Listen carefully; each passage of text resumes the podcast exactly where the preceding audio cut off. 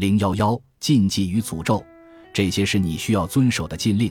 你不准逆时针绕着塔拉走，也不准顺时针环绕布雷加。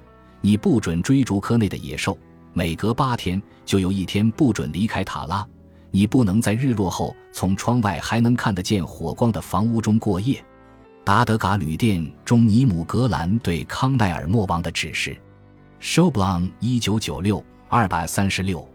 爱尔兰中世纪传说《劫掠库林之牛》中叙述了妹夫女王派一群吟游诗人和讽刺作家去袭击阿尔斯特贵族福迪亚的故事。他们的言辞可以在字面意义上被用作武器，卷起沙尘打击对方的面部，造成肿包和皮疹。言辞有之人受伤的力量这个主题是吟游诗人故事的经典题材，直至十五世纪的文献中仍有出现。当时的一首诗中记载了一个诗人的庄稼被人焚毁了，于是他威胁那人，自己的言辞有使其面部灼烧的效用。燃烧着的麦田被比作纵火犯被诅咒而烧起来的面庞，但诗人貌似至少部分受到了基督教宽恕精神的影响，因为他后来并未将自己的威胁付诸实施。诅咒是爱尔兰神话中一个常见的要素。Jasa 这个词被翻译成禁止，可能更为恰当，是命人不要去做某些行为的警告。人们拒绝听从这些警告，一意孤行的做法才使诅咒得以成真。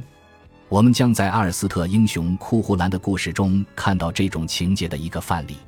还有另一个故事也以一系列禁制作为其核心，《达德嘎旅店》叙述了阿尔斯特一个名唤康奈尔莫的国王如何背下了许多禁制的故事。其中最严肃的一个禁制是他永不许杀死鸟类。这条禁制因他被孕育和出生的方式而来，其标志是在他母亲的屋子里出现的一只飞鸟。除了这条与鸟有关的诅咒之外，康奈尔的其他诅咒都与其国王身份紧密相关，许多都是为了限制他的王权而存在。例如，他们限制了他在他的国土之外停留的时间，命令他的手下不准劫掠等等。然而，后来康奈尔还是因为没有遵从最开始那条不许杀鸟的禁制而丧了命。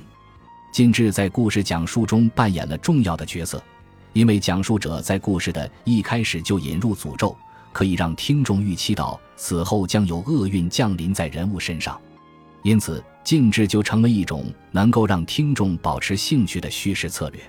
我们完全可以想象。一个故事讲述者会在情节发展到千钧一发的时刻戛然而止，让听众们怀着对故事将会如何收烧的热望，迫切地期待着肥皂剧的下一集早些上线。